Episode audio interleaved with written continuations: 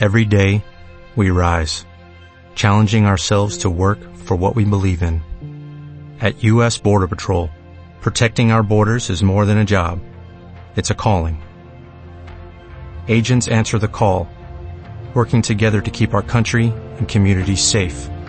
If you are ready for a new mission, join U.S. Border Patrol and go beyond. Learn more at cbp.gov/careers.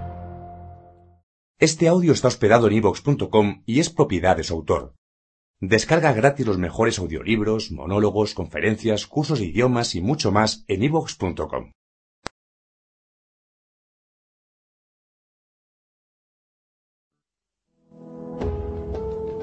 ¿Existe la filosofía latinoamericana? Un pensamiento periférico es un pensamiento situado. Europa se arroja sobre América Latina la herencia de los pueblos originarios, los proyectos de nación, el porqué de este pensamiento, este pensamiento, el rechazo al colonialismo, la unión latinoamericana, la lucha de clases en Argentina, países subalternos, marginados, que no han participado de la centralidad de la historia. América Latina, filosofía y colonialismo. Encuentro 10. El Che Guevara. 1. El imperialismo y las guerrillas latinoamericanas. 2. La revolución cubana.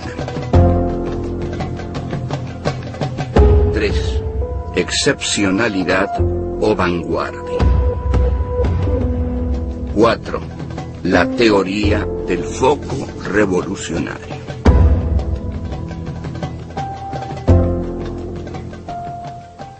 Este es el encuentro número 10 de Filosofía aquí y ahora 4. Este encuentro va a ser un tanto explosivo, este, porque eh, si bien yo este, tengo una, una, una, una, gran admiración y un gran respeto por el personaje que vamos a tratar, eh, tampoco comparto muchas de las, de las ideas que, eh, digamos, están como fosilizadas acerca de este personaje, a quien se lo considera santo y heroico, porque se dice de él que es San Ernesto de la Higuera, porque murió en la escuelita, lo mataron en la escuelita de la Higuera, y el guerrillero heroico. Vamos a hablar entonces de Ernesto Che Guevara. Eh, Ernesto Guevara eh, surge a la política, eh, bueno, de un modo este, de un modo excepcional, porque en realidad surge como un joven aventurero que sale a recorrer América Latina. Es un joven aventurero que sale a recorrer América Latina y América Latina en ese momento está en una lucha ideológica y práctica, que se va a transformar en práctica, todavía no es tan, tan práctica, contra lo que se llama en ese momento el imperialismo yanqui. Esta era la fórmula, ¿no? El imperialismo yanqui. Eh, ¿Por qué imperialismo? Porque eh, a partir del texto de Lenin, el imperialismo, etapa superior del capitalismo, eh, el colonialismo como concepto entra en desuso. En realidad, el planteo que hace Lenin, basado en Rudolf Hilferdin, el libro de Rudolf Hilferdin es El Capital Financiero, se, se consigue, leanlo, es muy, muy lindo libro, el libro de Lenin, entonces, lo que hace es distinguir dos etapas. Una etapa por la cual el colonialismo, el colonialismo es un eh, movimiento este, político de dominación que entra en el país y se queda en el país. Se instaura en el país. Por ejemplo, en 1830 Francia entra en Argelia y ahí se queda. Eh, bien, entonces, eh, por ejemplo, un hecho este, eh, fundamental que está ocurriendo en estos momentos es que Estados Unidos ha vuelto al colonialismo, porque la guerra de Irak implica eh, quedarse en los territorios que Estados Unidos ha tomado. Em, pero el imperialismo, a partir de la teoría de Lenin, que es la que conoce Guevara, es, como etapa superior del capitalismo, una dominación a través no ya de la dominación territorial, sino a través de la dominación de los capitales. Es un poco la frase que George Canning dice cuando reniega de la invasión, este, eh, de las invasiones inglesas y dice basta, no hay que entrar ahí invadiendo con ejércitos, hay que entrar como mercaderes, como capitales, como capitalistas. Y en efecto, ya el, empréstito Baring es el símbolo de eso, ahí nace nuestra deuda externa. Nosotros vamos a seguir aquí a Eric Horschbaum, que está considerado como el más grande historiador marxista del siglo XX. Erich Horschbaum, en su historia del siglo XX, caracteriza a las guerrillas latinoamericanas de la década del 60, el 70, como que han padecido, que han sufrido las causas de un error espectacular. Es decir, Hochman llama a todo lo que se hizo como movimientos guerrilleros en América Latina un error espectacular. Para la izquierda, la crítica es siempre incómoda, porque ante todo en la izquierda hay algo muy emocional y que son los muertos, porque la izquierda tiene mártires y la derecha tiene héroes y estatuas. Y esto es un poco el resultado de las batallas que han ocurrido y que las ha ganado la derecha. Ahora, eh, faltarle el respeto a los mártires, a los hombres que dieron su vida por una causa, es algo que la izquierda siente de inmediato apenas se los critica. Es decir, le cuesta mucho entender que uno critique a alguien que dio la vida por una causa y que a la vez ellos no sientan que uno no le está eh, ofreciendo el debido respeto. Em, pero no es así, no es así de ningún modo. Este, uno puede respetar a alguien como Ernesto Guevara. ¿Quién no puede respetar a Ernesto Guevara, que se ha transformado nada menos que en la figura de la rebelión. El hombre rebelde del siglo XX, el hombre eh, rebelde que analiza, por ejemplo, Albert Camus en su libro El hombre rebelde, es sin duda alguna eh, Ernesto Guevara, que dice además la frase típica, más hermosa que puede definir a un revolucionario. Y él dice, eh, la virtud más hermosa de un revolucionario es sentir como propia cada injusticia que se cometa en cualquier lugar del mundo. Esta es una definición excepcional, porque no solamente, no solamente va para el hombre revolucionario, va para cualquiera de nosotros. Cualquiera de nosotros, si se asume como una persona sensible, como una persona unida al mundo y asociada a las víctimas, debe sentir cada injusticia que se comete en el mundo como una injusticia que se comete contra sí mismo. Está esa famosa frase, este, cada uno que muere, en cada hombre que muere muero yo, porque muere un poco de la humanidad. No preguntes por quién doblan las campanas, doblan por ti. Vuelvo.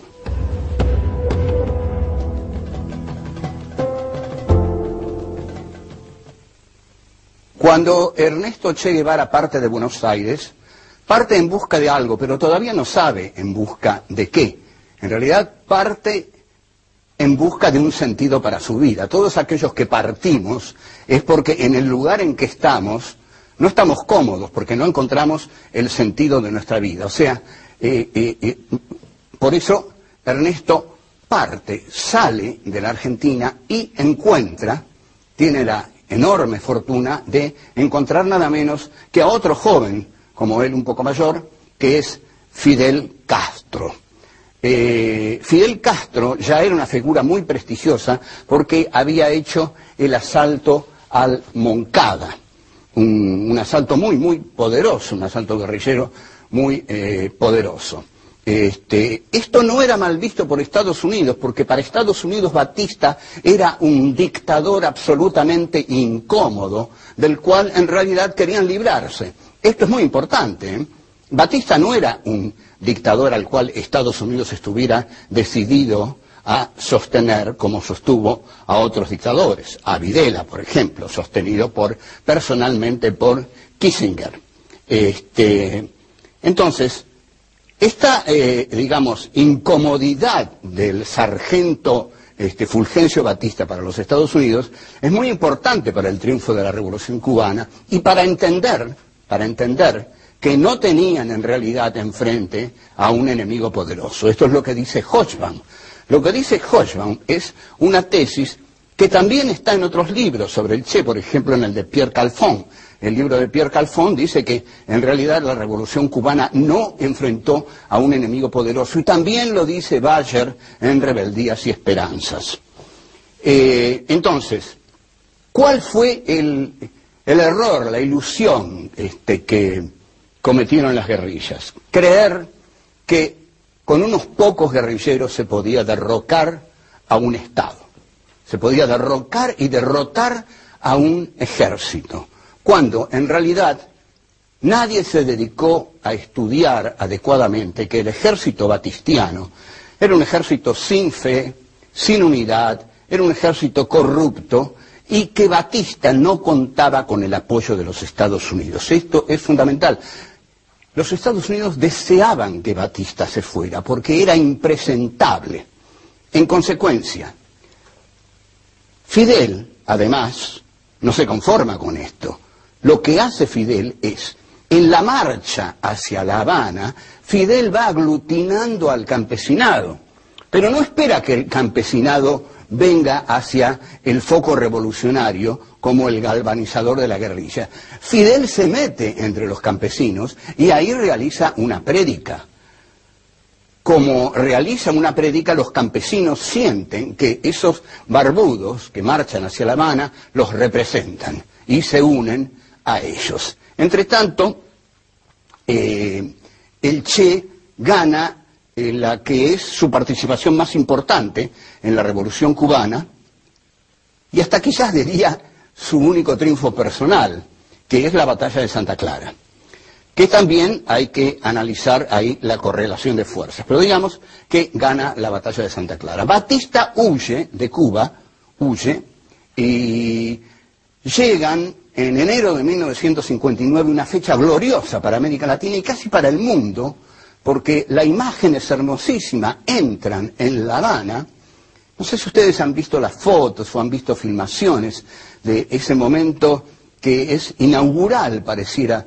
para la felicidad de América Latina, entran en La Habana Camilo Cienfuegos, Osvaldo Dorticós, Ernesto Che Guevara, Fidel Castro Ruz, entran tomados así y este, el momento es, bueno, estos tipos jóvenes, estos barbudos, han liberado a su país y comienza una etapa eh, de, aurora, una etapa germinal para América Latina. En realidad, estos jóvenes guerrilleros, militantes, representaban la idea de Albert Camus, el hombre rebelde. Eran los típicos rebeldes que se sublevaban contra un régimen injusto.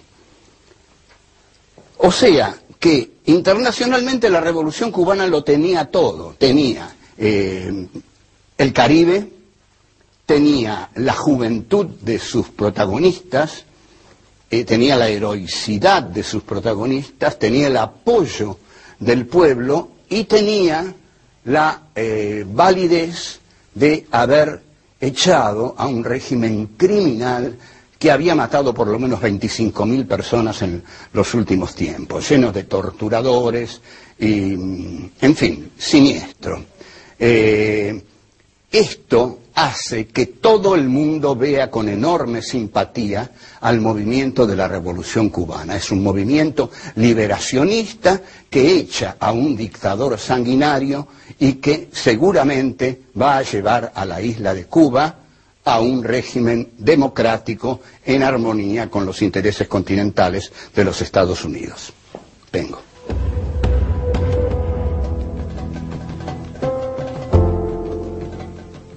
Bueno, vamos a entrar directamente en el pensamiento de Ernesto Guevara. El pensamiento de Ernesto Guevara es un pensamiento y, en efecto, en estos momentos o desde hace unos años, creo que Fernández Retamar está trabajando en un texto sobre Ernesto Che Guevara como escritor. Posiblemente ya lo haya terminado. La idea fundamental de Guevara está en un pequeño folleto que dice la revolución cubana, excepcionalidad histórica o vanguardia en la revolución de América Latina. Entre estas dos, eh, digamos, posiciones es que Guevara estructura su pensamiento. ¿Cuál va a ser la resolución de Guevara? Que la revolución cubana no es una excepcionalidad y llama a los que sostienen esta tesis los excepcionalistas con un desdén tremendo. Entonces, lo que dice que lo único que tiene de excepcional la revolución cubana es la extraordinaria figura de Fidel Castro, pero aparte de eso, la revolución cubana es el modelo y la vanguardia para la revolución en América Latina. Es decir, hay una exportabilidad de la revolución cubana que plantea Ernesto Guevara en este texto. Eh, esta exportabilidad es muy eh, discutible e incluso Osvaldo Bayer en un texto de Rebeldías y Esperanzas le dice a, Guevara que tenga cuidado porque en la Argentina las fuerzas de represión son enormemente más poderosas que en la Cuba de Batista. Y Ernesto Guevara le responde, son todos mercenarios. Bien, este, hay unas enormes diferencias entre Guevara y Castro. En realidad, eh, dos personalidades tan poderosas pareciera que no hubieran podido este, coincidir en la isla de Cuba. En principio, Ernesto Che Guevara no acepta la relación eh, tan así de, digamos, tan cercana, tan carnal de eh, Castro con la Unión Soviética. Hay una frase eh, que se dice en Cuba que durante muchísimo tiempo se llamó el cheque a lo que venía mensualmente de la Unión Soviética hacia Cuba. Pero además de esto, eh, Castro es un político. Un político es alguien que calcula cuidadosamente cada uno de sus movimientos, eh, que quiere ser alguien que trabaja sobre terreno seguro, que tiene tácticas, que tiene estrategias, que hace alianzas con gente con la que no está de acuerdo, que le da abrazos a tipos a los que detesta. Por eso esto es hacer política. El Che no hacía política, el Che quería ser un héroe y en este sentido es que le dice finalmente a Fidel, yo ya no tengo lugar en Cuba, me voy. El fundamento que él tiene para su lucha es la liberación de los países de América Latina. Primero se va al Congo, donde fracasa este, en, su intento de integrarse a esa revolución está un tiempo en Praga, donde nadie sabe qué es eh, lo que hace. Hay un libro de Abel Pose sobre eso, pero no, lo recomiendo. Este, y eh, finalmente lo que trata de proponer Guevara es una metodología de lucha contra el imperialismo, es decir, una metodología de lucha que implique una filosofía revolucionaria. Para esto, para esto se encuentra con un inevitable, este, como dice Hochbaum, el francés que siempre está. El francés que siempre está. Y el francés que siempre está es aquí Régis Debray. Régis Debray, que es el que escribe un libro que se llama Revolución en la Revolución y que influye poderosamente en Ernesto Che Guevara, un libro en el cual se, se desarrolla la teoría del foco insurreccional. ¿Qué dice esta teoría? Esta teoría dice que, sobre todo en la campaña, pero también, también como insurrección armada en las ciudades, pero sobre todo en la campaña, el foco tiene que ser la vanguardia de la revolución. Es decir, la vanguardia ya no son las masas como en el marxismo. Como en el marxismo, ¿qué ocurría? ¿Qué pensaba Agustín Tosco, por ejemplo? Agustín Tosco pensaba, bueno, hagamos una huelga, pero hagámosla con todos los obreros de Citrac, Citram, con los obreros de los otros sindicatos, se hicieron el Cordobazo, que fue una manifestación pacífica, obrera, y no una manifestación armada de un foco guerrillero. Pero eh, lo que piensa eh, Debré en Revolución la Revolución es que el proceso debe ser al revés, que las masas no son la vanguardia, sino que la vanguardia es la vanguardia, que son ocho, diez tipos que conocen las leyes de la historia. Esto a mí siempre me llamó la atención, porque en principio bueno, esto se creía un poco en los 60, pero confieso que a esta altura de los tiempos, y estos tiempos no los ha vivido el Che, a esta altura de los tiempos no sé cuáles son las leyes de la historia. Y hasta, este, digamos, preferiría no saberlo porque este, de, conocerlas este, me voy del planeta, digamos, porque pareciera que las leyes de la historia son bastante siniestras, pero no pareciera que la, historia tuviera leyes, sino más bien que fuera un juego azaroso, que estuviera más ligada a la teoría de la incertidumbre de Heisenberg que a la idea de la dialéctica necesaria e inmanente de Hegel y Marx. Vuelvo.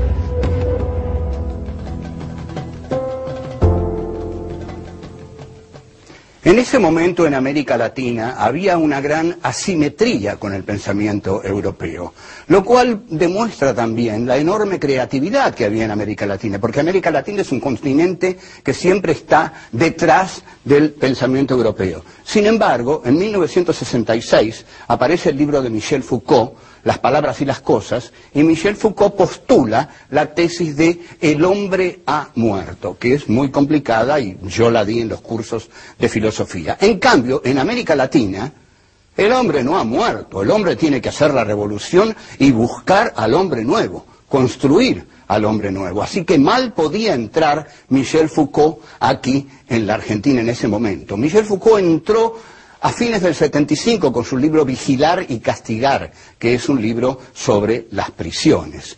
Y ahí sí ya se veía eh, que el panorama era siniestro y que el tema de las prisiones era eh, revelante. Ahora, el tema del eh, libro de Regis Debré, Revolución en la Revolución, es un libro que postula la este, la teoría del foco revolucionario, que es una grave alteración de la teoría marxista. Para el marxismo, el ejemplo revolucionario es el de la Comuna de París. La Comuna de París no es ningún foco. ¿eh? son todos los obreros de París que se unifican en una comuna para luchar contra la burguesía que encabeza en ese momento Thiers e incluso para luchar también contra Prusia. Eh, pero eh, eh, no siguen a Marx. Eh, Debré tiene la, bueno, yo qué sé, este, tiene, un poco el delirio de, modificar a Marx por la realidad latinoamericana. Así que, bueno, quizás no sea tan delirante, él haya creído que desde América Latina se podía crear una realidad distinta y así, con la teoría del foco, decenas de miles de jóvenes en América Latina se lanzan a la acción guerrillera este, la teoría del foco no tiene su punto central en las masas, sino que tiene su punto central en la vanguardia, tal como lo dijimos. La vanguardia tiene, hay que decirlo, la soberbia de conocer las leyes de la historia y de estar por encima de las masas y de poder guiarlas. Em, sin embargo, Castro, la revolución cubana, se había hecho con las masas, por eso también esto va a contramano de, la enseñanza de la Revolución cubana. Castro había apelado a la fuerza de los campesinos. Los campesinos siguieron a Castro en Cuba y los campesinos delataron a Ernesto Guevara en Bolivia. No sé si esto dice algo de las dos situaciones que se vivieron. Entonces, el error de las guerrillas latinoamericanas, según Hochman, es que creer que, primero, que la revolución cubana derrotó a un enemigo sumamente poderoso, lo cual no fue así. Los otros gobiernos de América Latina eran mucho más poderosos que el gobierno de Batista, por lo cual la revolución cubana no era exportable, porque era, y que nos perdone el era una excepcionalidad. En este sentido fundamental, Estados Unidos no iba a permitir otro Castro en América Latina, sino porque le pasó a Allende lo que le pasó. Alexander Hay, Kissinger, Nixon, cuando asume Allende, deciden desde el primer día derrocarlo porque no quieren otro Fidel Castro en América Latina. Así que este, vemos entonces la excepcionalidad de la revolución cubana que contó con las masas, que tuvo la indiferencia de Estados Unidos, que los dejó hacer y que venció a un régimen despótico, débil y, sin convicciones en sus Fuerzas Armadas. En suma, vamos a concluir aquí este, cuál es, digamos, la tragedia de Ernesto Guevara y la grandeza de Ernesto Guevara. La grandeza de Ernesto Guevara, y, esto es lo que lo mantiene a él como el hombre rebelde, es que aunque él tiene una tesis equivocada, sin embargo es una tesis en la que él cree. Y esa tesis en la que él cree, él se juega la vida por esa tesis. Es decir, él va a hacer el foco guerrillero, no manda a nadie a hacer el foco guerrillero.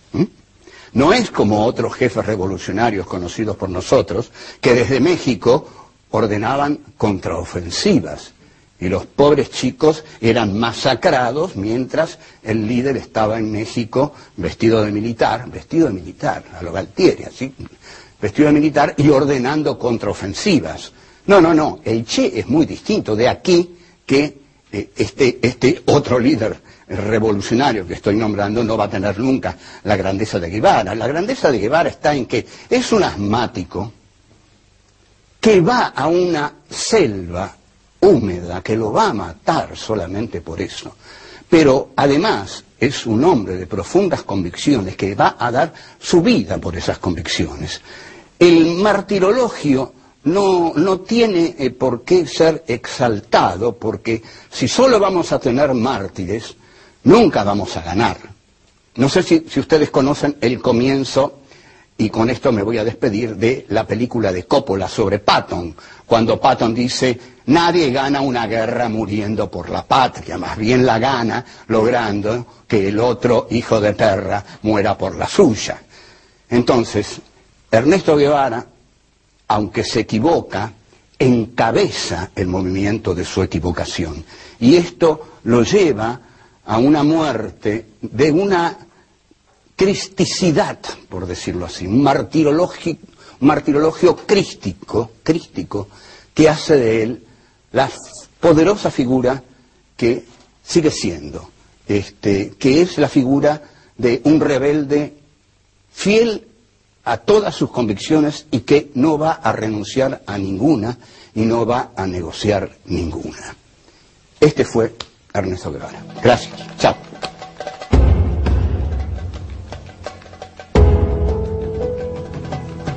En cada hombre que muere muero yo, porque muere un poco de la humanidad. No preguntes por quién doblan las campanas, doblan por ti.